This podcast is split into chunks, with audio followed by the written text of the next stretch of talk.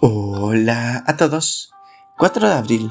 Y gracias a nuestro devocional Alimento para el Alma, hoy podrán escuchar Resurrección. Lectura devocional sugerida en Romanos capítulo 8, del verso 28 hasta el 38. Su verso 34 nos dice, Cristo murió, resucitó e intercede por nosotros. La batalla de Ayacucho fue uno de los momentos decisivos de la historia los ejércitos españoles enfrentaban la última oportunidad para mantener el dominio de su metrópoli en Sudamérica. Las tropas patriotas estaban agotadas y el resultado no era para nada seguro. En cierto momento pareció que en aquellas llanuras peruanas se perdía la libertad que tanto había costado ganar. Pero entonces un jefe tomó la bandera, se puso al frente, exclamando ¡Adelante! y a paso de vencedores.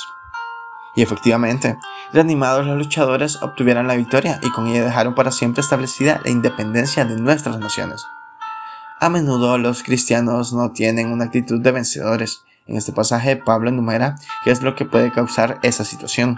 La muerte, los peligros y todo lo demás. Al mismo tiempo que enfrentamos muchas situaciones difíciles que parece que nos van a derrotar, tenemos a nuestro lado a Cristo, que no puede ser derrotado.